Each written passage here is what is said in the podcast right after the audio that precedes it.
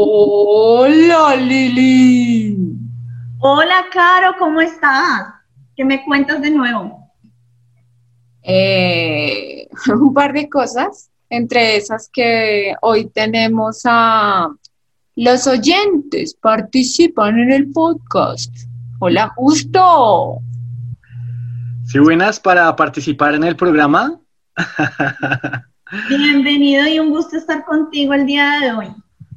Ay, gracias, Carito y, Lili. Qué bonito compartir entre ustedes dos en sándwich aquí. no diga esto que no sabemos qué se vaya a imaginar la gente hoy.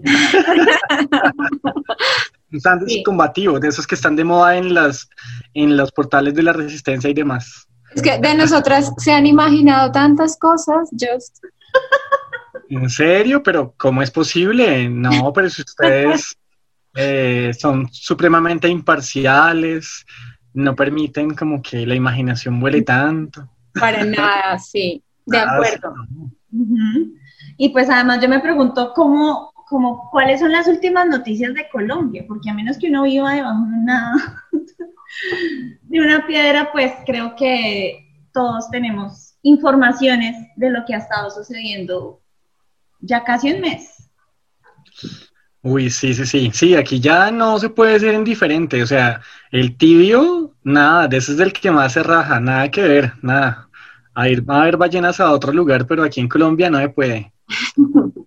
en estos momentos no, porque hoy, más que nunca, Colombia necesita de la Copa. Primer tiempo, 12 de mayo, 19 horas, Colombia. Partido entre el Junior de Barranquilla y el River Plate de Argentina.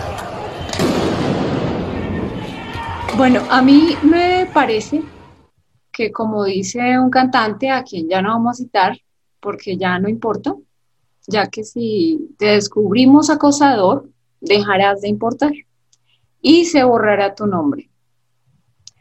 Dice, you can see the forest for the trees. No puedes ver el bosque por los árboles los colombianos tendemos a creer que somos el ombligo del mundo, para unas cosas, para unas cosas. Y no. Eh, lo que quiero decir es que nuestro gobierno no es el único que ha intentado mantener el orden con entretenimiento.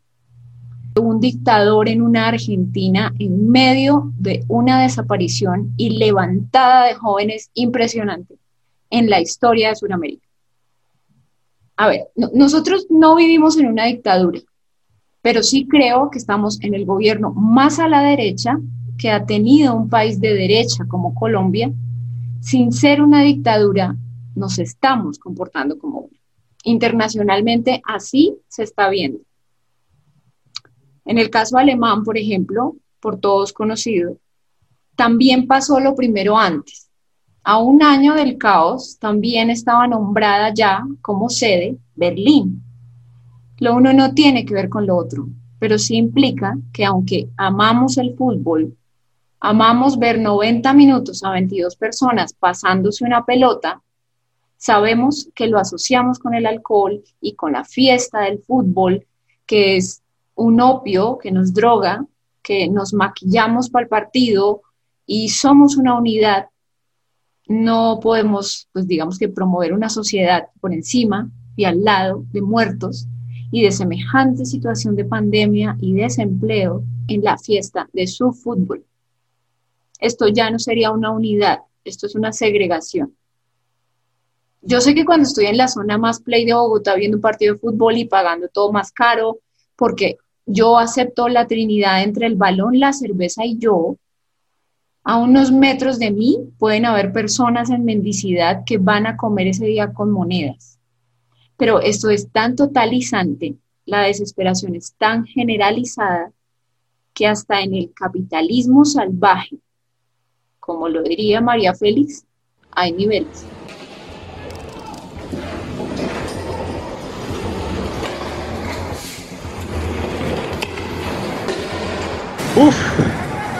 Casi no puedo llegar al estadio Romelio Martínez en la ciudad de Barranquilla. La ciudad está imposible. Un saludo a la audiencia y a los oyentes colombianos. Les habla su narrador de siempre, eh, algunos manifestantes bloquean las calles, pero no importa. Lo importante es que estamos aquí, listos para el partido. Es la noche del 12 de mayo del 2021. Lastimosamente, muchos inconvenientes en los alrededores del estadio. Entendemos eso de la protesta social, pero aquí venimos es a jugar, a darle alegría al pueblo colombiano como siempre, cuando más lo necesita. Así que, ¡arriba ese ánimo! Hace ánimo con animadora. Café, café. Arriba, arriba. Señores y señores, estamos listos esta noche desde Barranquilla para el juego entre el Junior y el River Plate de Argentina. Parece que finalmente la fuerza pública logró controlar, gracias a Dios, los intentos de, de, de, bueno, de algunas personas que intentaban sobrepasar las barreras que habían puesto la Policía Nacional, los intentos de sabotaje ahí sobre la carrera 47. Parece que ya todo llegó al orden y se va a hacer el partido entre Junior y River por la Copa Libertadores de América. Esa copa que es un símbolo de libertad para nuestra América precisamente. Hace 40 años que River no pisaba la grama de ese estadio rejuvenecido. Junior está obligado a ganar si pretende seguir con la ilusión de avanzar en este grupo. Para eso debe estar concentrado y todo el pueblo colombiano debe apoyar este partido, no pensar en nada más. Esto es lo que mueve nuestro corazón. El apoyo del público debe ser fundamental. El público tiene que convertirse en el jugador número 12. Qué pesar que la tribuna esté vacía. Cuánta falta hacen sus arengas y sus gritos de juventud. Bueno, teleoyentes, le doy la bienvenida a los reporteros que nos acompañan en la narración la noche de hoy. Continuamos con nuestra querida Carito que se encuentra en este momento acompañando en el camerino a los jugadores. Cuéntanos cómo se encuentra el ambiente, qué se dice, qué pasa con los futbolistas. El futbolista es lo que hoy entendemos como un emprendedor, que en este momento de la historia es una especie de nuevo esclavo millonario contemporáneo. El hombre come, tiene su dinero, pero no puede hablar. 34 minutos después de que el Everton se pronuncia, él se puede pronunciar sobre su propio país. Aquí no voy a hablar del carácter del gran jugador James Rodríguez. Hablo de la irrelevancia de su cargo. Si él es un ejemplo solamente por la habilidad en su juego, pero no puede decir cosas así se equivoque, todos nos equivocamos, pero el dinero debería darme el poder de hablar. Sería lo mínimo si soy millonario. Bueno, Carito, gracias por este primer reporte. ¿Y qué dice Lili, que se encuentra cubriendo el reporte desde las calles? Sí, sí, justo y caro. Pues la verdad quiero decir que es inaudito lo que está pasando hoy en la calle. La gente tira piedras y los pobres policías ya no saben cómo defenderse. Pareciera que la gente no quiere ver fútbol. Me pregunto qué pasa, porque se siente la rabia y la poca colaboración de los hinchas con los jugadores que dejan el sudor en la cancha. Voy a intentar hablar con uno de estos... ¿Qué? ¿Cómo así? ¿Ustedes no vienen a apoyar a su equipo? Pero ¿cómo así que hay justicia social? Que están agotados de la corrupción, pero no el de la FIFA. Justo, Caro, saben que es la primera vez que veo algo así, pero siento que lo que sucede hoy en la calle no tiene nada que ver con el fútbol. Hay como um, otro sentimiento de tristeza, de agobio. El juego de la vida está en las calles y el SMAT está llevando a los hinchas, ciudadanos, colombianos. Al iniciar el partido, transcurre el minuto de silencio más vergonzoso de toda Latinoamérica. Se escuchan las bombas aturdidoras y los gritos de la gente, ya no de euforia por el partido, sino de rechazo y rebeldía contra la represión policial y el mal gobierno que aqueja al pueblo colombiano.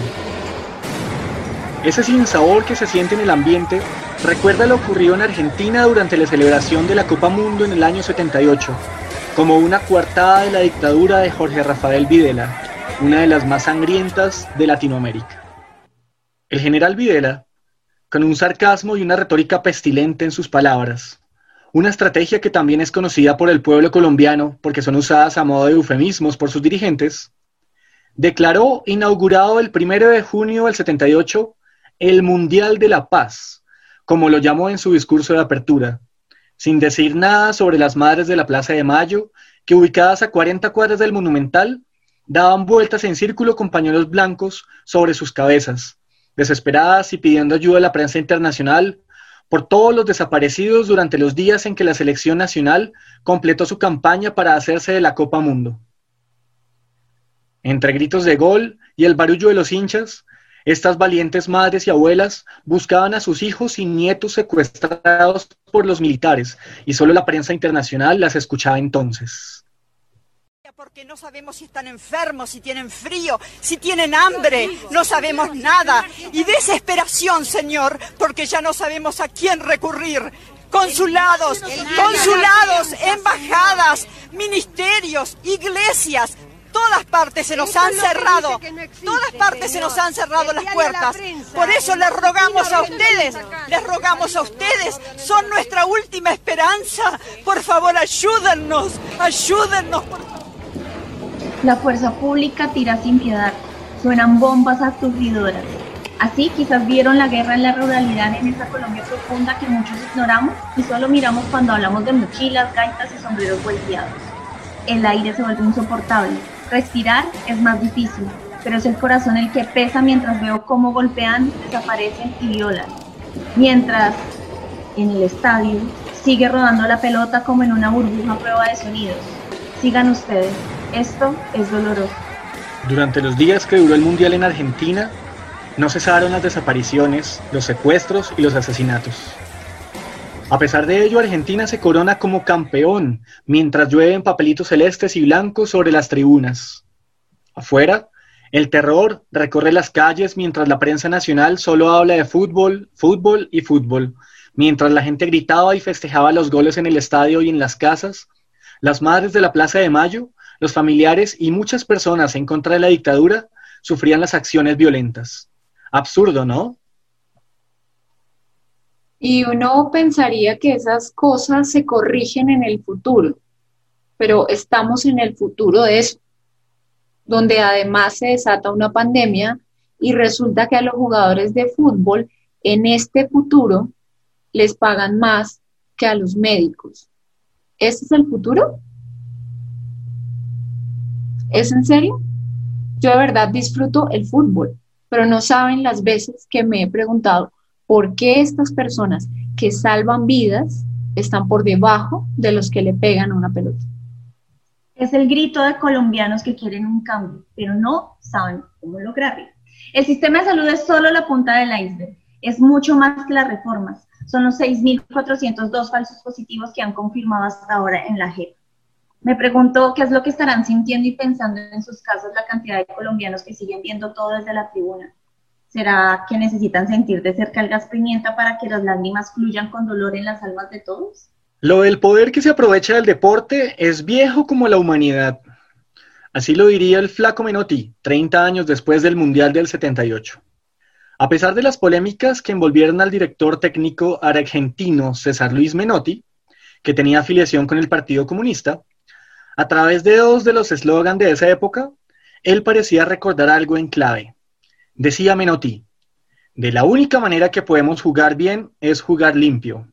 Y también decía, la selección será de todos o no será de nadie. Menotti también llamaba con el sugestivo nombre de proceso a la evolución del tipo de juego que llevaba la selección.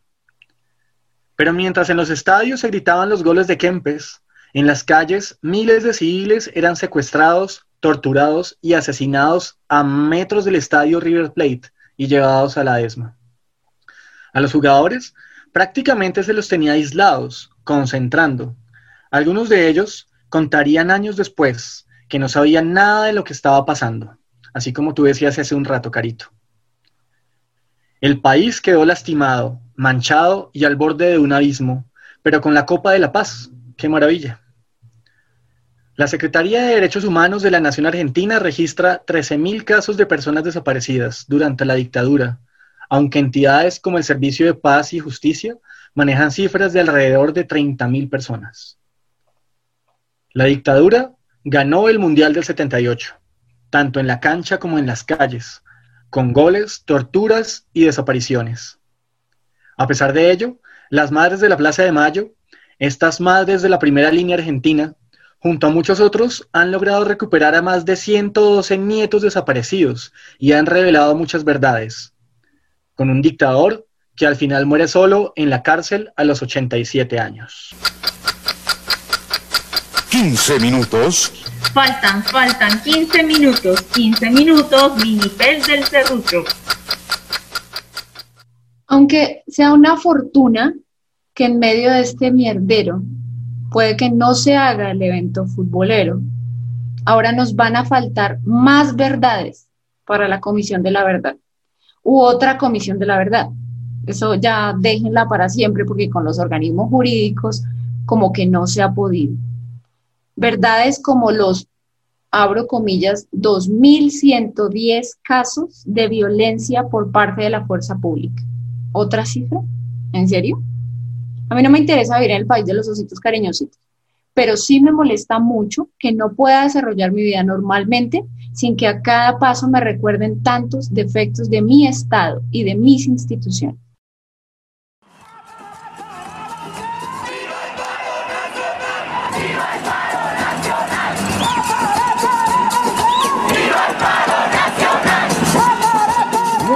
el partido entre Junior y River quedó uno a uno. Un empate en el que el perdedor fue realmente el pueblo colombiano.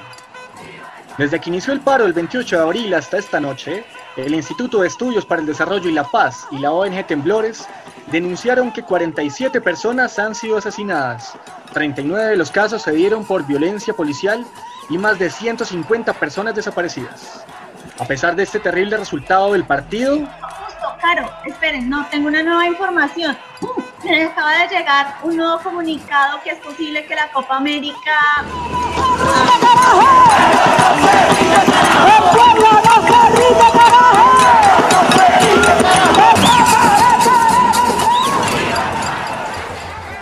¿Sí?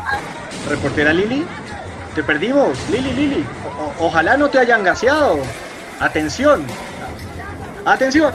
Ah, nos llega el siguiente comunicado. Dice el ministro del Deporte, Ernesto Lucena, que el gobierno va hasta el final para que el evento deportivo se desarrolle en territorio colombiano. Señores y señores, la Conmebol, el gobierno colombiano y los patrocinadores la tienen clara. Duélale a quien le duela. Fútbol es lo que hay, fútbol es lo que viene. Vamos al receso.